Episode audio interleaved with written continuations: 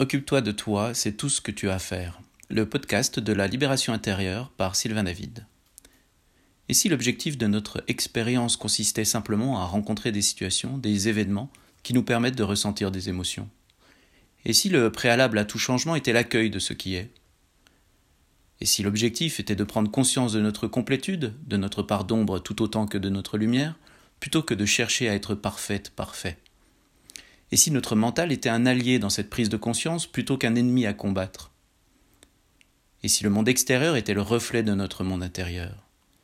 Et si un problème ne pouvait pas être réglé avec le niveau de conscience qu'il a créé? Voici quelques pistes parmi d'autres que je vous propose d'explorer dans le cadre des podcasts que je diffuserai régulièrement.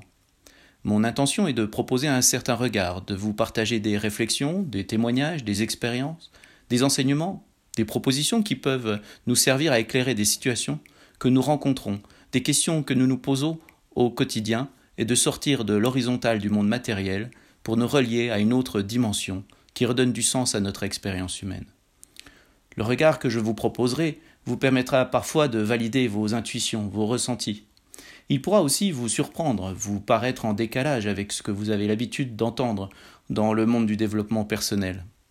Je ne prétends pas détenir une vérité absolue, unique, définitive.